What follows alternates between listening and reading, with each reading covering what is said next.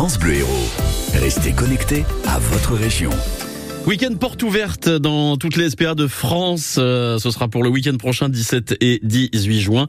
Ce sera le cas également euh, à Montpellier. Annie Bénézès, bonjour. Bonjour. Annie, qui est directrice euh, de la SPA de Montpellier à Villeneuve-les-Maguelones.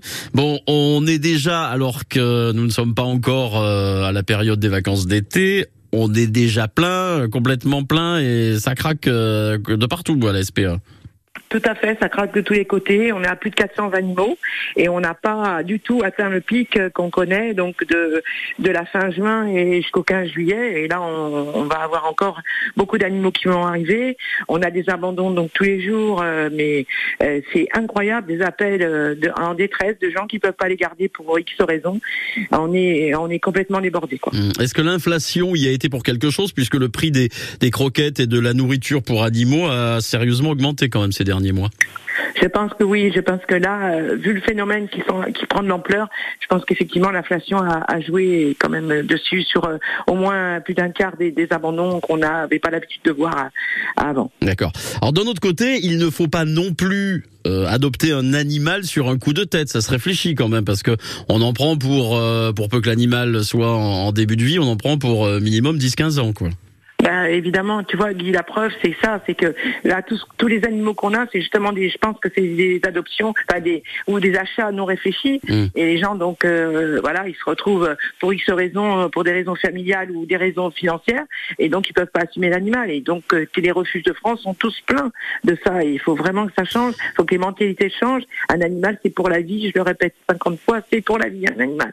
on ne, on ne veut pas l'abandonner. Quels sont les conseils que tu donnerais à une personne qui souhaite adopter chien euh, ou chat bah, déjà que ça soit bien réfléchi, que ça soit aussi une réflexion familiale, parce que souvent il y a quand même beaucoup de gens qui ne vivent pas seuls, qui vivent ou en couple ou avec des enfants. Donc il faut vraiment que ce soit une adoption réfléchie. Il faut penser euh, à tout, euh, à ce que ça va coûter, surtout, hein, parce que c'est vrai que les croquettes, tout ça, comme tu le dis, ça coûte très cher. Mais en plus, il faut aussi envisager les vacances. Il faut envisager, quand, voilà, il faut tout ça. Et il faut bien voir que l'animal doit faire partie de la famille. Mmh. C'est un membre de la famille. Donc il faut, quand on veut adopter un animal, eh ben, il faut savoir que ça fera une personne de plus dans la famille. Et puis c'est vrai que ça peut être une contrainte lorsqu'on part en vacances parce qu'il y a bon nombre de lieux qui n'acceptent pas les animaux.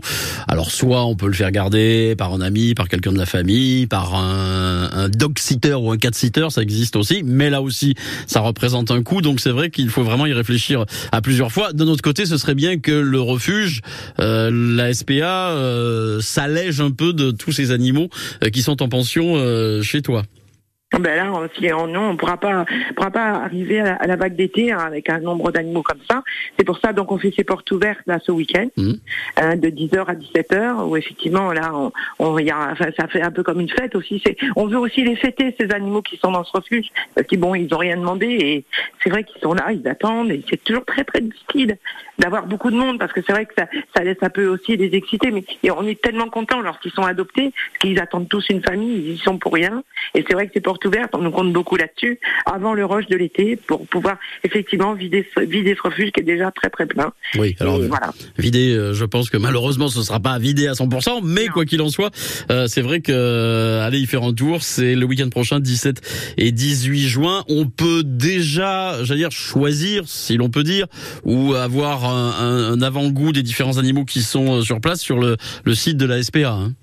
Tout à fait, sur euh, donc spa-montpellier.org. On a tous les animaux à l'adoption sont en photo, euh, sauf les chiots et les chatons, puisque donc on les on les prend pas en photo. Et voilà, et déjà les gens peuvent se faire une idée.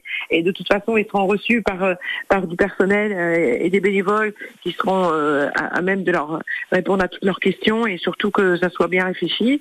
Et donc on on organise aussi parce que bon tout ça ça coûte très très cher. On organise une grande tombola sur Hello Asso.